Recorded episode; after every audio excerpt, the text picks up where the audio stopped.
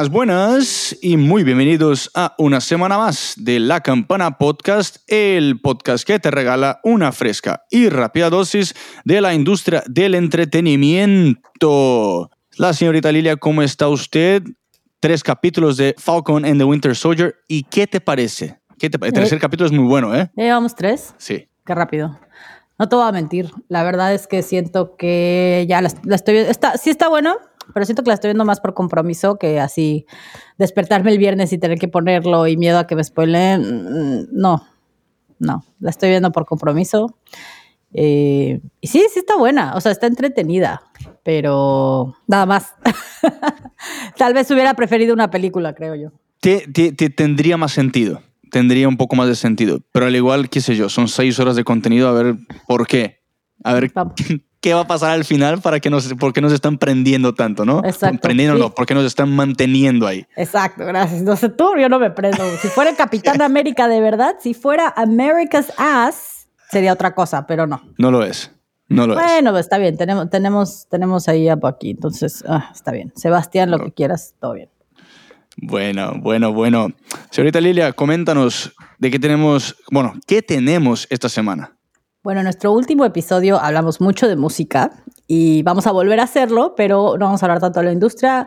Uno, vamos a hablar de Scooter Brown, manager de grandes artistas y la venta que acaba de ser de su compañía. Y vamos a hablar de el concierto que hubo en Barcelona, España, con 5.000 personas como parte de un experimento para ver si podemos regresar a lo que podríamos llamar normalidad. Mm, interesante, muchas opiniones sobre ese concierto. Tenemos mucho que decir, como siempre. Así es, bueno, vámonos a las recomendaciones, o bueno, sugerencias, que es básicamente lo mismo, eh, de lo que salió la semana pasada en series y televisión, en series y películas, arrancando con el miércoles, yo creo que es el estreno más grande de la semana, Godzilla vs. Kong, que en México había salido un par de días antes. No logré ver si en otros países de Latinoamérica había salido, pero en México sí, porque fue uno de los países que contribuyó eh, más en taquilla nacional. Yo lo digo porque en Brasil, eh, en Brasil iba a salir al mismo día que México, pero al final no, lo pospusieron después. ¿Cómo? Si según yo siguen cerrados los cines en México, en la Ciudad de México. De hecho, eh, no me acuerdo, puse, puse en nuestro Instagram que en México creo que generaron más de 2 millones de pesos. Eso no es nada. No, 2 millones de... Ah. Y yo, dos millones de pesos. A ver, dividamos, permíteme. para que voy a buscar la cifra correcta, para que voy a Son buscar la como cifra 100 mil dólares. Dos millones de Ahora sí. pesos no es nada. Acá, taquilla México. Pero no sí están Eh, abiertos los cines. Más de 100 millones de pesos en su primer fin de semana. 100 millones de pesos tiene más sentido. Así sí. O sea, está bien. Dos millones de pesos son 100 mil dólares. O sea, eso va a costar la nueva Homer eléctrica. O sea, no es nada. Cambio. Ay, no, pero em, según salió hoy, ya creo que globalmente sobrepasaron los 180 millones de dólares. Ah, según lo que leí, es la película que en pandemia, o sea, desde que hemos estado en pandemia, que más dinero ha generado eh, hasta el día de hoy. Es la que en, en cinco días rompió récords, pues. Pues ya creo que podemos decir que la gente se siente un poco más cómoda yendo al cine, ¿no? Y creo que también tenía mucho hype esta película, ¿no? Siento que la anunciaron mucho y toda esta onda de a quién le va, hacia Kong, a Godzilla, ¿ok? Tenía mucho, mucho, mucho hype. Yo sigo sin verla. Este, está ahí en mi lista de esta semana. Son dos de los monstruos más queridos del planeta, ¿no? Sí, ¿tú, tú qué opinas? ¿Godzilla o, o Kong? ¿A quién le vas? Ah, nunca fui, si soy honesto, nunca fui de los dos, pero... eh, Kong. Todo mal. Sabía, sabía que no podíamos seguir siendo amigos. Gracias. Adiós. Godzilla tira fuego y tiene rayos láser. Tiene todo. El otro solo es un chango enojado. Pero bueno, podemos seguir con la lista. ¿Qué, qué- qué mató a Samuel L. Jackson en la última película? Es un chango enojado, nada más. El otro es toda una criatura del océano y demás. O sea, Ay, ay. Pero en fin, ese fue, creo que el blockbuster, el, el mayor estreno de la semana pasada, porque salió oficialmente en cines y en HBO Max acá en Estados Unidos el miércoles 31 de marzo. Luego traigo acá una recomendación diferente, se llama Historias de Armario, es una miniserie de Netflix que salió el jueves, básicamente es súper divertida, eh, según, según la gente dice en internet. Eh, también la gente dice que es genuina y también la gente dice que es conmovedora. Dice mucho la gente. Básicamente es una serie en donde personas que no son artistas ni nada, eh, ellas hablan de una vestimenta, de, un- de una, de, un- de una ropa que tienen o, y cuentan alguna historia interesante que hayan tenido sobre ellas. O sea, es básicamente un- un- un- historias basadas en su ropa. Ok, interesante. Algo diferente, algo diferente. Luego tenemos otra serie de Netflix, ahora, salió el viernes, una serie limitada, se llama La Serpiente, otra serie de un asesino, no dice asesino en serie, pero dice es un asesino, del asesino que se llama Charles Sobrat, que básicamente en los 70 había muchos viajeros en el sur de Asia que viajaban en una llamada ruta hippie, y ahí es donde se escondía ese tipo que asesinaba a la gente. Otra serie más para los amantes de historias reales sobre asesinos. Francés el muchacho, sí, sí. Luego, el viernes, una de las películas que pues mucha gente habló por ser interpretada por Idris Elba y, el, y Caleb McLaughlin, que es el señor de uno de los chicos de, de Stranger Things. Básicamente, Idris es su papá y no, no, no son tan próximos. Y bueno, el personaje de Caleb se va a pasar un verano con Idris Elba y al final descubre como un mundo escondido de cowboys. Creo que no dijo el nombre de la película, ¿no? Se llama Cowboys de Filadelfia. No nombre de- Estaba esperando que lo dijeras, no sé. Una de esas era sorpresa al final. Se llama Cowboys de Filadelfia. Entonces, O sea, básicamente. Idris Elba como vaquero. así es, como Por vaquero. supuesto que tenemos que ver esta película. Entonces, básicamente descubre una comunidad súper escondida de, de cowboys que protegen como la comunidad en donde están. Está, está, está bien. Está bien criticada. Está bien, está bien evaluada por, por los críticos. Así que, eh, es Idris Elba. Exactamente, como vaquero, no podría pedir más. Y ahí si se encuentran en Estados Unidos, una recomendación diferente también salió el documental en Hulu, We Work, or the Making and Breaking of a 47 Billion Unicorn. Básicamente, pues WeWork es, su- es, es la empresa que tiene, traba- es- tiene como locales de trabajo com- compartido, ¿no? Que compartes un espacio. Coworking. Coworking. Así es, coworking. Básicamente cuenta un poquito de la historia que se iba a hacer pública y al final de cuentas el que era CEO tuvo muchos problemas y entonces bajó las acciones. Al final tuvieron que deshacerse del proceso y No tuvo muchos problemas. Mintió mucho. Mintió muchísimo. O sea, no es que tuvo problemas, no. Mintió mucho sobre lo que valía y sobre lo que tenía y al final lo cacharon en sus mentiras y pues no le fue muy bien. Creo que, creo que se hizo pública recientemente, ¿no? Creo que sí logró hacerse pública. Sí, pero valuada como menos de la mitad de lo que de lo que había dicho que realmente valía por todas sus mentiras. Eh, y luego pandemia y demás. Un desastre, un desastre. Entonces, básicamente tiene entrevistas con periodistas, tiene expertos, ex, empleados, empleados de alto rango, en fin, tiene un poquito de todo ahí para los que les gusta ese tipo de eh, producciones. Otra vez, We Work or the Making and Breaking of a 47 million billion unicorn. El viernes estrenado en Hulu. Ahora sí, rapidito en Gran Bretaña a la parte musical. En el puesto número uno, debutando en el puesto número uno, tenemos Montero, Call Me By Your Name, la canción súper polémica de Lil Nas X. Eh, que bueno, mejor, mejor no entremos en eso. En el puesto número 2 tenemos Weatherman de Nathan Evans, 220 Kid Bill and Ted cayendo una posición. En el puesto número 3, sin moverse, tenemos a Peaches de Justin Bieber, Daniel Caesar y Giveon. En el puesto número 4, cayendo dos posiciones, Latest Trends de A1 y J1. Y también cayendo una posición cerrando el top 5, Friday de Return, Nightcrawlers y Mufasa. Mufasa. Mufasa. Ahora sí, los nuevos estrenos de esta se- otros estrenos de esta semana, ¿no? Quitando la canción de Lil Nas X. En el puesto número 17 tenemos a Good Without de el artista Mimi Webb. En el puesto número 21 tenemos a Body, Russ Millions y Tion Wayne. Y en el puesto número 47, Less Time de la cantante Becky Hill. Mala mía, no la he escuchado, aunque sea de mis cantantes favoritos. ¿Cómo? Si es Becky Hill. No la escuché, no la escuché, mala mía. ¿Cómo es posible? Ay, ay. Vi que sacó, pero no la escuché. Muy mal, muy mal yo. Todo mal contigo. No puedes ser fan y no escuchar las cosas que salen cuando sale música. O sea, de eso viven. No es cierto. pues en estrenos de esta semana vamos a hablar de. Voy a empezar con los álbumes de esta semana.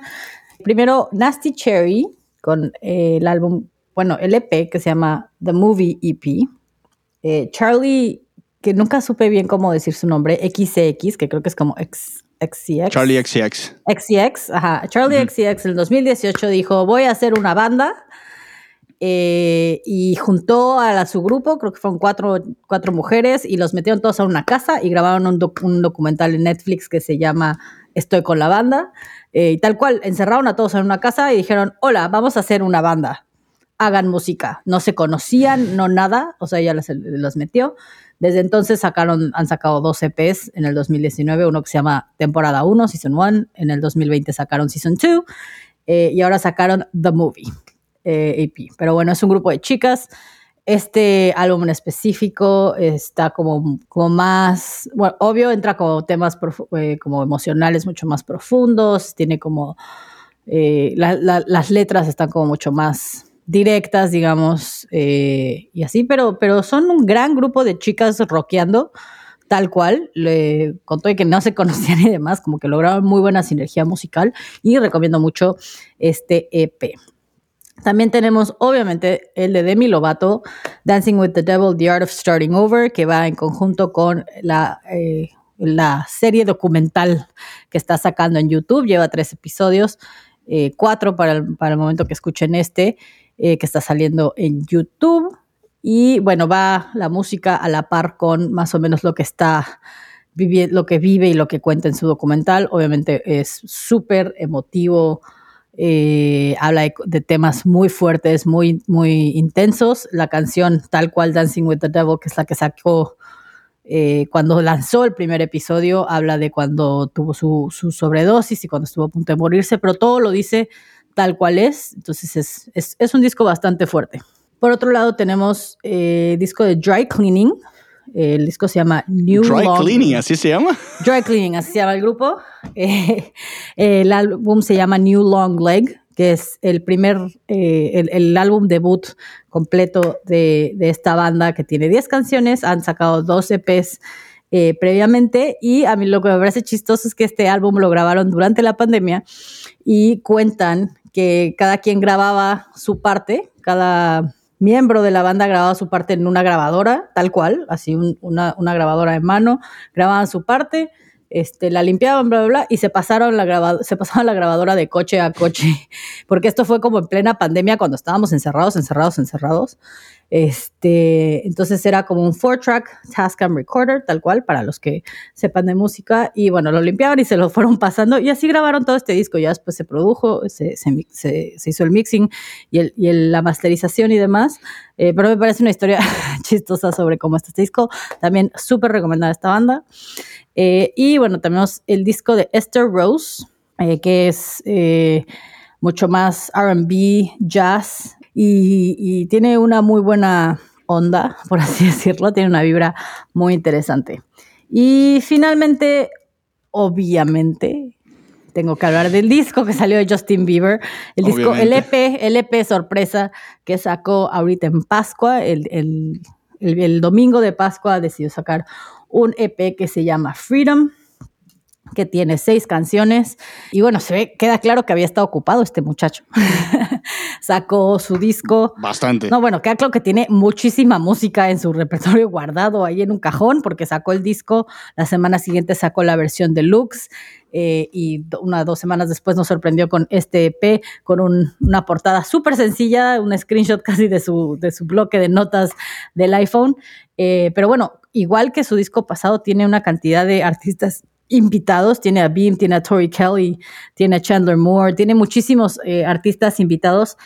Y a diferencia del anterior, este disco es completamente emocional, espiritual. Hay una parte donde, eh, bueno, es como si Dios te estuviera hablando, habla de Haley también. Eh, es como mucho más como él, sacando toda su espiritualidad, eh, porque habla de la pandemia y habla de todos estos, estos tiempos que hemos estado viviendo. Entonces, también tengo que recomendar ese, ese disco y no he podido dejar de escuchar Peaches en como tres Queda en la semanas. cabeza. Queda en la cabeza. Queda en la cabeza. Está increíble, de verdad la escucho como una vez a la semana, está, digo, una vez al día, está brutal, o sea, no puedo parar.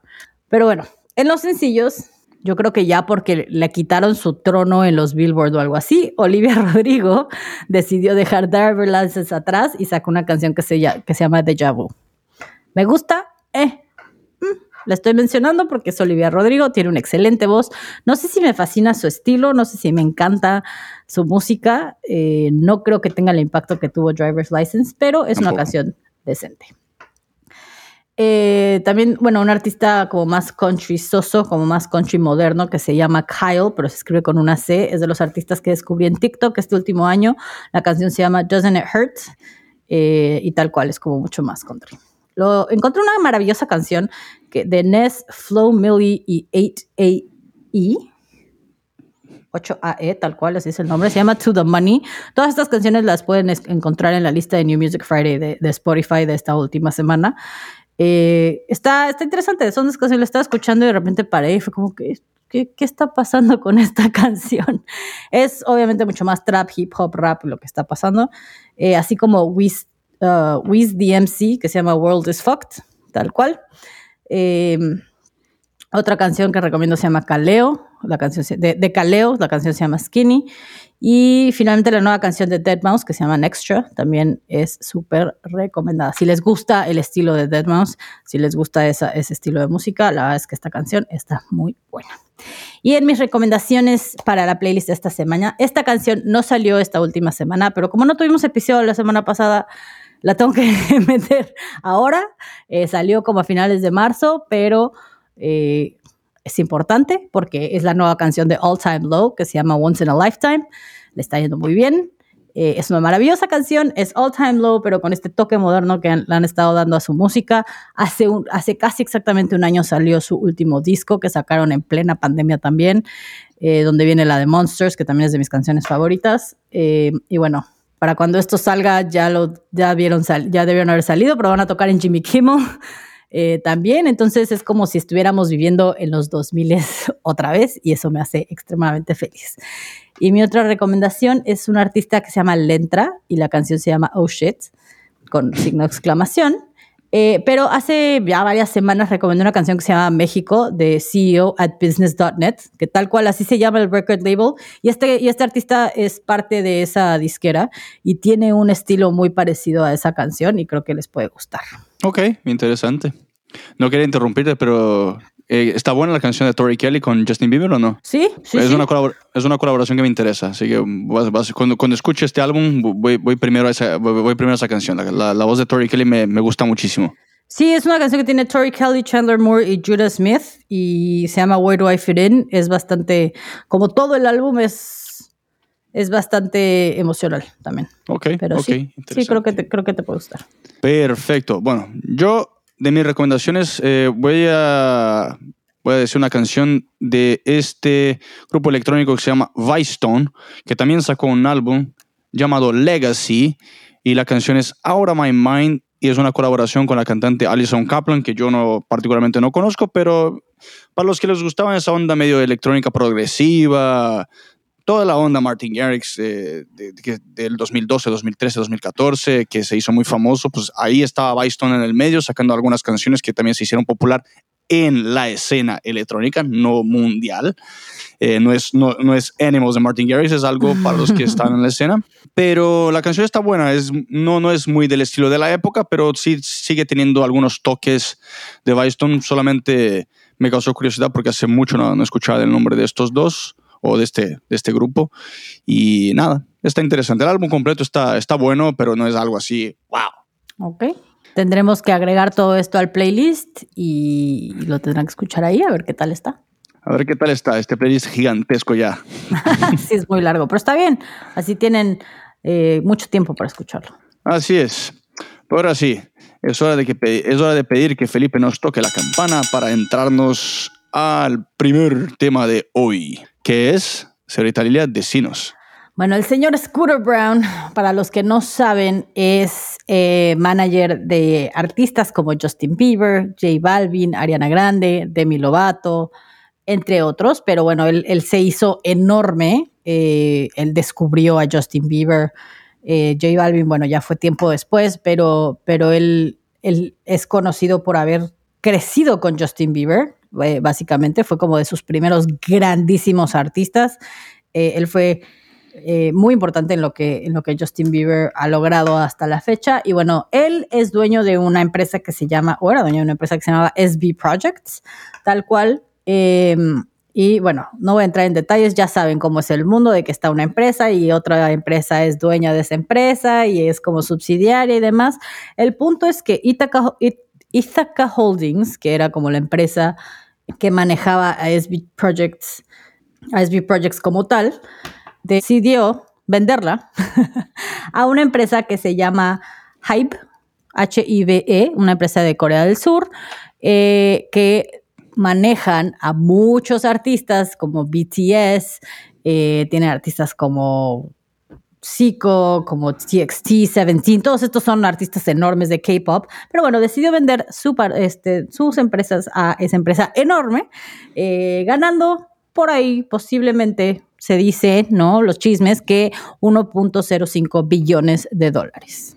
Nada mal para el señor Square, ¿no? Nada mal, y no solo eso, se va a quedar como también se va a quedar como parte de, la mesa directiva. O sea, no es como que nada más la vendió ya, sino es la vendió como una fusión entre estas dos empresas. Entonces, ¿qué es lo que está pasando aquí? En pocas palabras, una de las empresas de management de más grandes de Corea del Sur se está juntando con una de las empresas más grandes o, que tienen nombres muy grandes en Estados Unidos y se están juntando y yo creo que esto se va a volver, esto es enorme para ambos artistas porque ahora es un ir y venir entre dos ciudades, entre dos países, entre dos culturas tan diferentes que ahora van a poder tener este cruce mucho más sencillo entre empresas.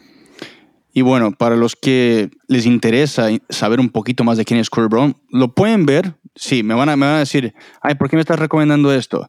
Miren el documental o la película de Justin Bieber que se llama Never Say Never del 2011, que básicamente explica un poquito de la historia de cómo él conoció, de cómo él descubrió a Justin Bieber. Y ahí ustedes van entendiendo un poquito cómo funciona la cabeza de este hombre, que es súper impresionante.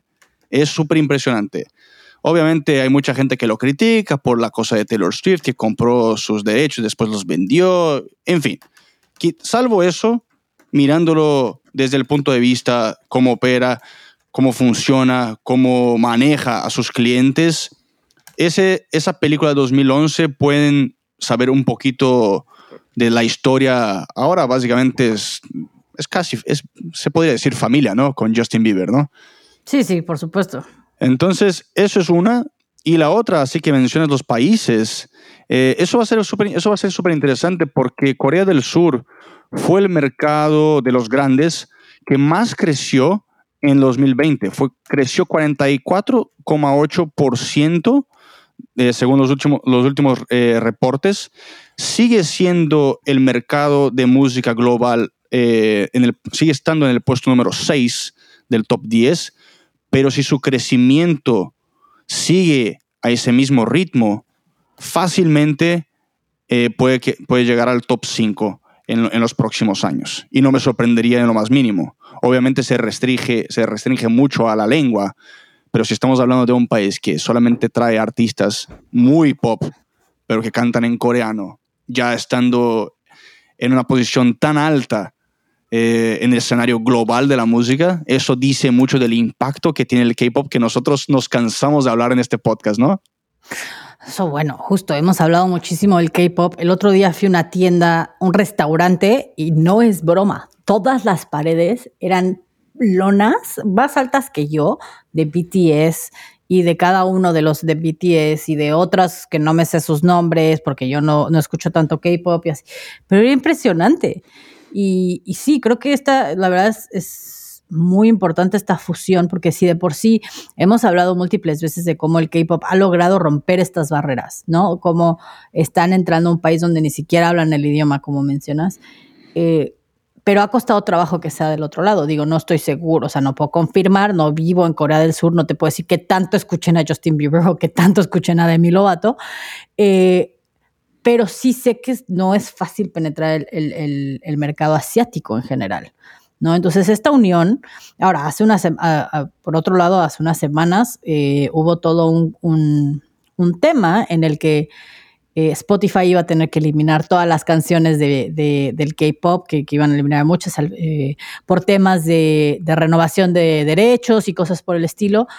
Eh, entonces, habla de la importancia que, que, hay en este mercado asiático y que ahora estos artistas, porque bueno, no nomás estamos hablando de Ariana Grande, Justin Bieber, Demi Lovato, J Balvin, ¿no? O sea, tienen un, una amplia, tienen un amplio catálogo de artistas eh, que manejan y que tienen como clientes, eh, los van a poder cruzar, ¿no? Los van a poder cruzar a esta otra cultura. Eh, y al final es, y no nada más es de aquí para allá, sino es con una empresa que ya está establecida, que la gente ya, o sea, que sabe cómo funciona el mercado, sabe cuáles son las estrategias adecuadas. Entonces lo están haciendo con, con o sea, como con mucho más soporte atrás de ellos. No, seguro. Y, yo me acabo de acordar que hace un par de semanas también, porque Hive antes se llamaba Big Hit Entertainment, antes de entrar al mercado financiero de, Corea del Sur.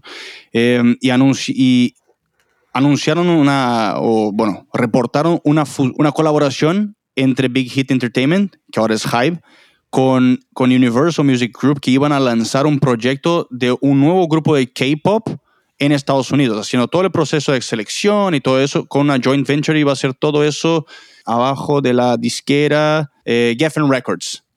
Y ahora me pregunto, ¿será que eh, SP Projects tendrá una mano en eso? Porque si Scooter Brown pone una mano ahí, las posibilidades de que ese grupo sea mucho más grande de, de lo que podría ser abajo de Big Hit o de Hype, que tiene toda la expertise de, de manejar a BTS, Imagínate lo que puede ser ese nuevo grupo. También puede ser un desastre, ¿no? Obviamente. También, pero tú también sería una explosión, ¿no? O sea, podría ser, creo que es a, los dos extremos, o podría ser algo terrible, o podría ser algo wow, ¿no? O sea, podría ser algo increíble, este, increíblemente enorme, ¿no? Y, y sí, es que las posibilidades con esta unión son enormes, ¿no? O sea, hablamos del K-pop como, como algo que cruza, pero pero creo que el hecho, ahora me parece súper interesante que esto no es una unión tal cual, o sea, bueno, no es un merger. Al final, me parece interesante mencionar que la compañía coreana compró a la compañía de, de, Scooter Brown. O sea, no nada más estamos uniendo fuerzas, sino sí estamos uniendo fuerzas, pero ven tú para acá. Porque creo que ahorita, hoy por hoy, yo tengo más poder que tú no más poder, pero igual más conocimiento, tengo más alcance, tengo más audiencia, tengo más, como dices, esta parte de, del conocimiento de asiático, o sea, del mercado asiático. Ya nosotros ya rompimos esa barrera para allá. No, al final me parece interesante que justo están pagando, están comprando. O sea, yo lo veo un poco más, o sea, también más allá de lo que estamos diciendo de unión de poderes, lo estoy viendo como que creo, siento un poco más que hype y, bueno, que antes se llamaba Big Hit Entertainment, eh, están poniendo una sucursal en Estados Unidos. Están diciendo así como, ah, mira, vamos a, ahí, ahí, así como cuando McDonald's abre sucursales, así, así dijo, a ver, ponme otra ahí, ponme otra del otro lado del charco. Sembrando, sembrando ahí. Exacto. ¿Qué te va a decir? Y eh, a tu punto de vista, ¿quién crees que se beneficia un poco más? Porque yo pienso, porque bueno, también no sé si, no sé si mencionamos acá, eh, la empresa de Scooter Brown compró a Big Hit eh, Label Group, que bueno, era en los que tenían los derechos de, todo, el, todo, todo, el lío. Big Machine. Big Machine. Big Machine Label Group. Eh, tenía todo, tenía todos los, todo, el, todo, todo, el lío con los derechos de, de, de las canciones de Taylor Swift. Eh, pero a mi punto de vista, los cantantes country de, que están abajo de esa disquera esos, esos son los que tendrán, es, bueno, se van a beneficiar un poco más porque tendrán una exposición mucho más global en un mercado quizás que no escuche ese tipo de música. Sí, contestaste tu propia pregunta. No, pero, o sea, mi opinión, pero quiero escuchar la tuya. No, pues es que es la misma, sí. Este, al final creo que los, los artistas de country y, de otros eh, tipos de género eh, se van a beneficiar mucho más que artistas como Justin Bieber, justo que estos ya son tan grandes que igual y no son los más fans, pero seguramente sí llegan a escucharlos, ¿no? Porque ya son enormes. Eh, pero sí, cosas como Lady A, Florida Georgia Line, eh, Thomas Red, que todos son parte de Projects, creo que les va a beneficiar mucho más que cualquier otra cosa. O sea, sí creo que en general, y no nada más ellos, creo que en general el beneficio es para todos los artistas de Estados Unidos que los expongan en Asia a que a, que, a los artistas que ya, porque al final Hive es conocido porque sus sistemas y la forma en la que hacen las cosas, el marketing, eh, en la forma en las que hacen las cosas, fueron, eh, ¿no? rompieron esquemas en, en, Corea del Sur. Entonces, ahora que van a traer eso para acá también, que les van a enseñar a estos artistas a hacerlo, creo que solo los va a hacer explotar, no nada más afuera, pero también en mismo Estados Unidos, eh, artistas más de, no quiero decir de más bajo nivel, porque no es, no es cosa de nivel, pero que no son tan grandes o no tienen tantas reproducciones o tantos seguidores como, como estos grandes, ¿no? Los cuatro grandes que todo el tiempo Scooter presume, que son como sus pequeñas joyas. Los que están, digamos, en una gama más baja, este, con menos fans, van a poder aprovechar estos sistemas que están trayendo al final los asiáticos para este tipo de sistemas y la forma en la que hacen las cosas son súper metódicos. Ve nada más los, todos los shows que ha hecho BTS eh, en este último año, ¿no? los streams que han hecho, su, su, su show de, de, los Grammys, todo, todo ha sido perfecto, ¿no? Todo está muy bien pensado, ha sido fuera, ¿no? Han pensado fuera de, los lineamientos, fuera de la caja, o sea, creo que todo eso los van a beneficiar increíblemente. Sí, y yo también pienso que, bueno, justamente lo que mencionaste, la, eh, cómo manejan todo eso, porque justo cuando salió la noticia de que van a, van a hacer esa colaboración con, con Universal eh, para, para, el nuevo grupo de, de, de K-Pop en Estados Unidos, yo dije, si BTS queda con toda la selección y dejan medio que la parte del marketing o alguna de las cosas, pero no se meten en el desarrollo de ese grupo, va a ser una bomba. Eh, entonces, calculo yo que si solamente siguen o piden algunas opiniones más acertadas a Scooter eh, para cómo entrar mejor en el, en el, mercado estadounidense, yo creo que van a ser muy acertados y dejando el manejo, dejando toda la, todo el desarrollo para los coreanos. Y quién sabe, quizás, tenga, tendrá, eh, quizás tengamos más grupos como BTS siendo no tan populares, porque obviamente ese nivel está un poquito lejos de ser alcanzado, pero quién sabe. Todos esos grupos que mencionaste al principio, ¿no? TXT, Seventeen, US, Girlfriend, eh, Zico. Y hay otro que es muy grande que no lo puedo pronunciar. Mejor no lo intentes.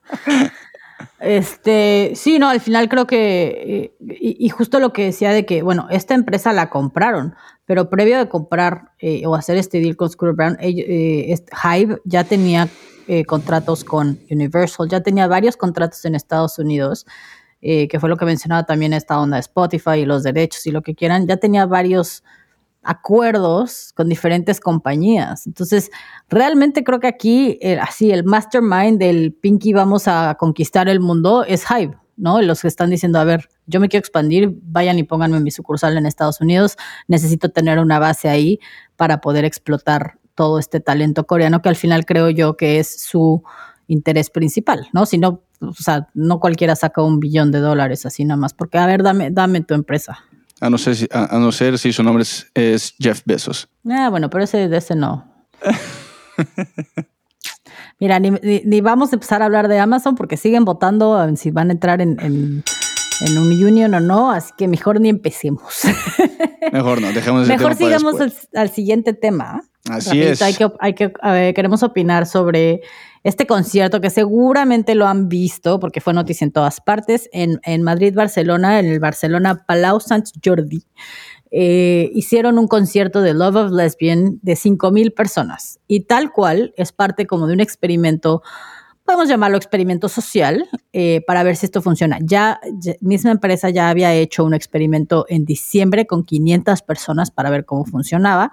Ahora decidieron expandirlo a 5.000 personas. Me parece interesante. Barcelona, España. España fue uno de los lugares más afectados al principio de la pandemia, hace un año. Eh, pero bueno, ¿cómo funcionaba este experimento, por así decirlo? Es que comprabas tu boleto entre 23, 28 euros. Eh, comprabas tu boleto y antes del concierto que era a las 7 de la tarde, tenías tres lugares posibles a los que tenías que ir a hacerte tu prueba de antígenos. La prueba de antígenos normalmente te dan resultados entre 10, 15, 20 minutos. Eh, y bueno, una vez que pasara, que, que te hicieras la prueba y resultaras negativo, te llegaba como la confirmación, es como, ah, ok, tu boleto ya es válido porque ya diste negativo a la prueba de COVID eh, y ya con eso podías ir al concierto a las 7 de la tarde. El, boleto del concierto incluía la prueba, o sea, venía incluido el, costo de la prueba, una máscara eh, y bueno, obviamente el boleto. Las personas que eran muy, que son muy propensas al COVID les pidieron, ni siquiera los limitaron, ¿no? Si tenías problemas del corazón o diabetes o todas estas cosas que te hacen eh, población vulnerable, les pidieron que por favor no compraran boletos. Obviamente. Este, así como, please, please, please, no compren boletos.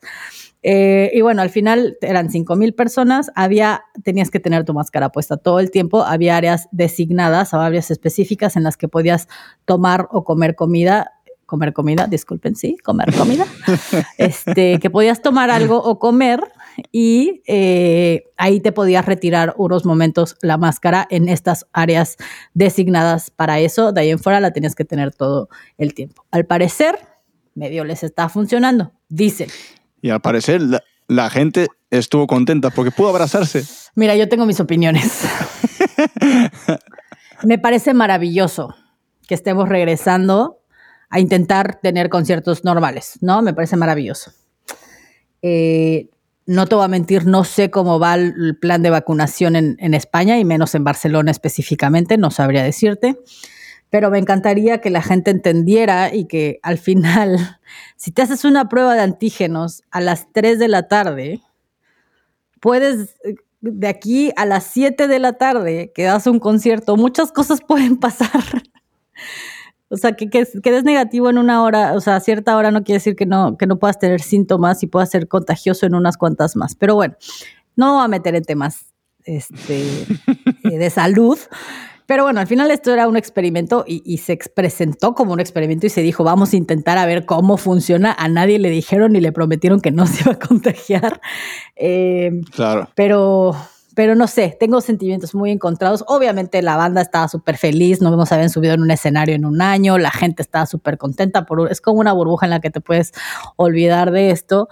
Eh, pero sigue siendo, en mi opinión, un tema Digo, digo mi opinión porque también veo 800 personas en Tulum pasándosela increíble desde hace meses y pues no pasa nada, ¿va? Pero todavía estamos en una zona muy gris, muy gris en la que hay gente que estaba, está vacunada, hay gente que no, hay gente que, que ya le dio, entonces es un poquito más inmune que eso es, no tiene lógica, no puede ser un poquito inmune o no, pero bueno, que tiene más anticuerpos eh, que otras. Eh, pero no sé, no sé si esta es la forma para regresar a los conciertos o no. Yo, yo la veo como tipo, es que, me, es que me cuesta decirlo, una forma desesperada de volver. Porque queriendo o no, nosotros ya, ya, ya, lo hemos dicho acá. Eh, la industria de los eventos en vivo fue la primera en, en apagarse y va a ser la, a ser la última en, en prender las luces.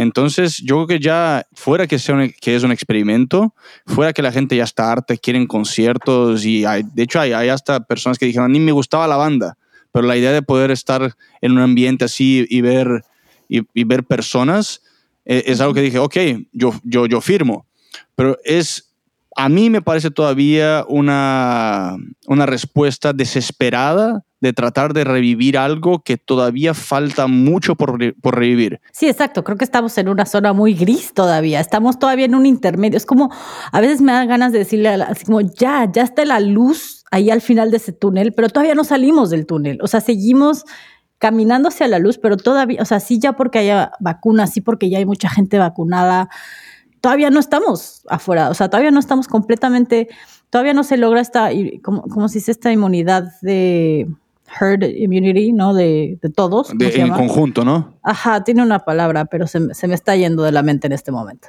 Eh, pero todavía no llegamos a ese punto, entonces es complicado, es como justo todo lo que pasó ahorita en Estados Unidos en Spring Break, lo que pasó en Semana Santa en México, ¿no? Que la gente dice, ah, ya estoy vacunado. Mira, la vacuna no te hace inmune, solo te evita que te mueras posiblemente, pero de que te puedes seguir contagiando, te puedes seguir contagiando. Entonces, sigue muy gris. Ahora, también hemos visto ya muchos festivales confirmados para la segunda mitad del año. O sea, tenemos Bonnaroo en septiembre, que no solo es un enorme festival, es un festival en el que está hecho para acampar. Entonces, o sea, es diferente, ¿no? No es lo mismo que vas un día y te regresas a tu casita y ojalá no te hayas contagiado de nada. Y otra cosa, estar un fin de semana, tres, cuatro días acampando rodeando de gente. Eh, hay, ya hay N cantidad de festivales. Riot Fest una semana antes, siguen sin decir nada, si sí o no. Eh, sé que una semana después, o ese mismo fin de semana en Bonnaroo, no estoy 100% segura, hay otro festival, creo que en Alabama o Arkansas, creo que es Alabama, no me acuerdo, que es como de punk rock también, eh, festival enorme, eh, DC Las Vegas. Bueno, EDC, es enorme. Enorme. EDC Orlando ya está confirmado para noviembre también, ya están vendiendo boletos y todo normal. EDC Las Vegas acaban de anunciar la semana pasada que EDC Las Vegas es en mayo, para los que no saben. Es un festival enorme y también es un festival donde se acampa. Em, acaban de anunciar que ya metieron todo su, plan de seguridad sobre cómo le van a hacer en esta época y demás. O sea, en mayo, estamos hablando dentro de mes y medio, porque es a finales de mayo. Eh, metieron al gobierno, ¿no? Le mandaron al, gobierno de Nevada su plan y están esperando confirmación. O sea, estamos hablando en dos meses, mes y medio. Esto es ya. No sé. Eh, es, duro, es duro criticar porque uno no, uno no sabe lo que, lo que pasa con esta gente y seguramente la desesperación ya, ya les está, les ha de haber llegado hace mucho tiempo. Pero todos esos festivales que dijiste que son en Estados Unidos, yo digo, mira, Estados Unidos está en camino de, de tener esa luz en el fin del túnel mucho antes que otros sitios. Entonces, yo creo que en el caso de, de EDC Las Vegas, espérense hasta la otra mitad del año, hasta la otra mitad del año, hasta la, segunda mitad del año y hagan, y, por lo menos se ve que será un panorama un poco más seguro de lo que sería en mayo. Claro. Ahora también confirmaron, dijeron, si, bueno, si no nos dejan hacerlo en mayo, lo hacemos en octubre.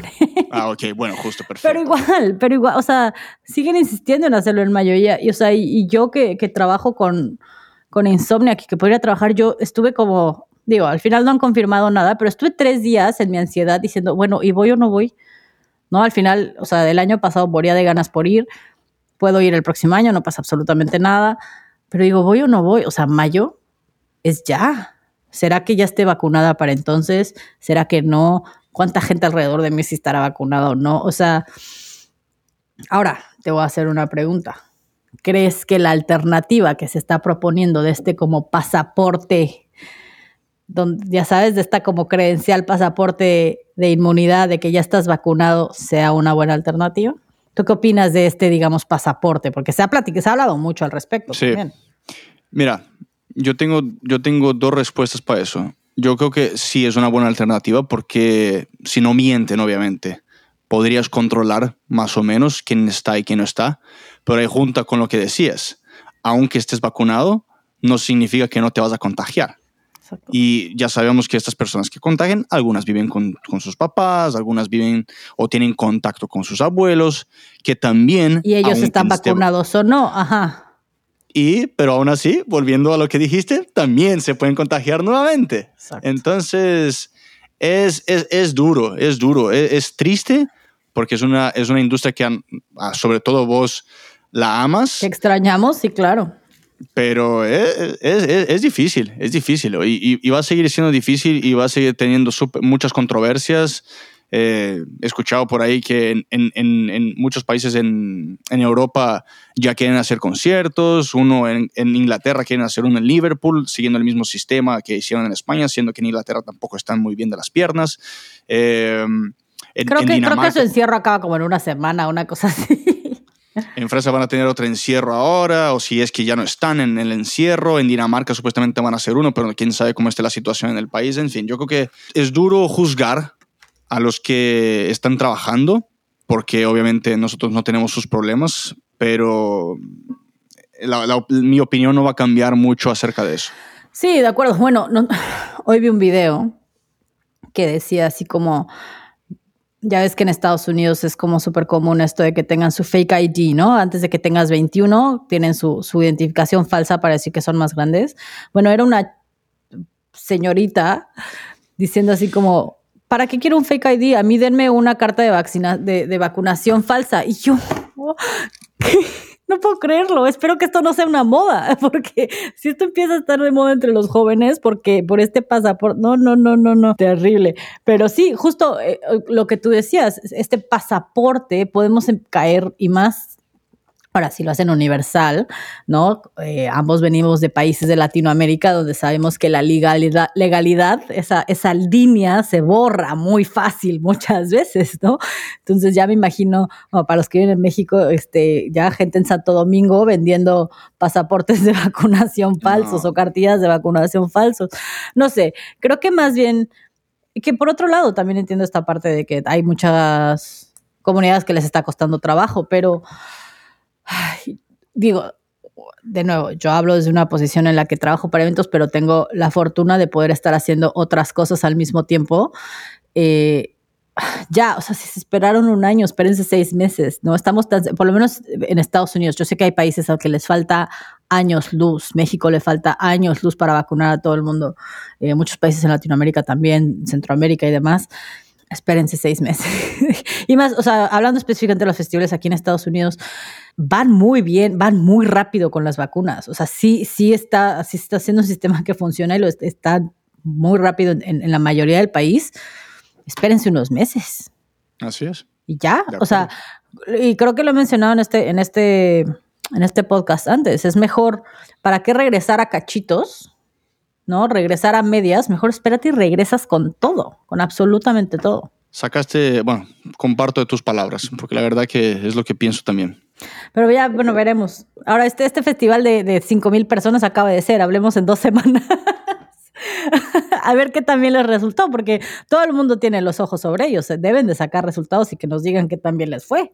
Yo de hecho investigué para ver si había resultados, pero no, todavía no sacan nada. Todavía no, creo que les falta como una semana o algo así para por ahí, este, para que ya empiece a haber resultados, pero, pero pues a ver, ojalá, mira, la verdad es que no les deseo el mal, ojalá los resultados sean positivos y digan, nadie se contagió, todos están bien, ya sabes, sería, sería maravilloso que sea, sea su resultado, la verdad es que a mí me urge me urge ir a un concierto con 5 mil personas alrededor de mí, con 10 mil personas alrededor de mí, acampar en, en, en, O sea, este año en teoría yo quería ir a Bonnaroo, eran mis planes. Eh, ya no sé si lo voy a hacer, pero más porque es un fin de semana de diferencia con Riot Fest y no puede uno andar viajando por todo el país así tan fácil. Este, pero créeme, soy la que más lista y apuntada está para que haya conciertos. Eh, pero pero hay que hacerlo de la forma más segura posible. De acuerdo. Sí, yo quizás, si es que vaya a un concierto, quizás me espera hasta el año que viene. A mí, a mí no me urge tanto como, como a vos, pero... Ahora, no voy a mentir, en noviembre pasado fui a un concierto, pero fue en un estacionamiento completamente abierto. Yo me paré hasta atrás y no tenía a nadie como en 10 metros alrededor de mí. Y aún así me dio pánico. Estuve dos semanas en pánico creyendo que me iba a enfermar por eso. Entonces... Duro. Pero bueno, esperemos ya. Hay una luz al final del túnel, estamos muy, muy cerca y bueno, esperemos los resultados de este experimento. Así es. Bueno, otro capítulo más de música, pero bueno, es que lo que pasa es que la industria de la música ha tenido muchas, muchas noticias, muchas noticias y, noticias súper interesantes y muy debatibles, que es lo que nos gusta acá en este podcast. Pero bueno, señorita Lilia, muchas gracias por tus opiniones y por tu conocimiento, como siempre. Y para los que nos escuchen acá, bueno, eh, les mando un fuerte abrazo. Nos vamos a tomar un break de este podcast para enfocarnos en otras cosas.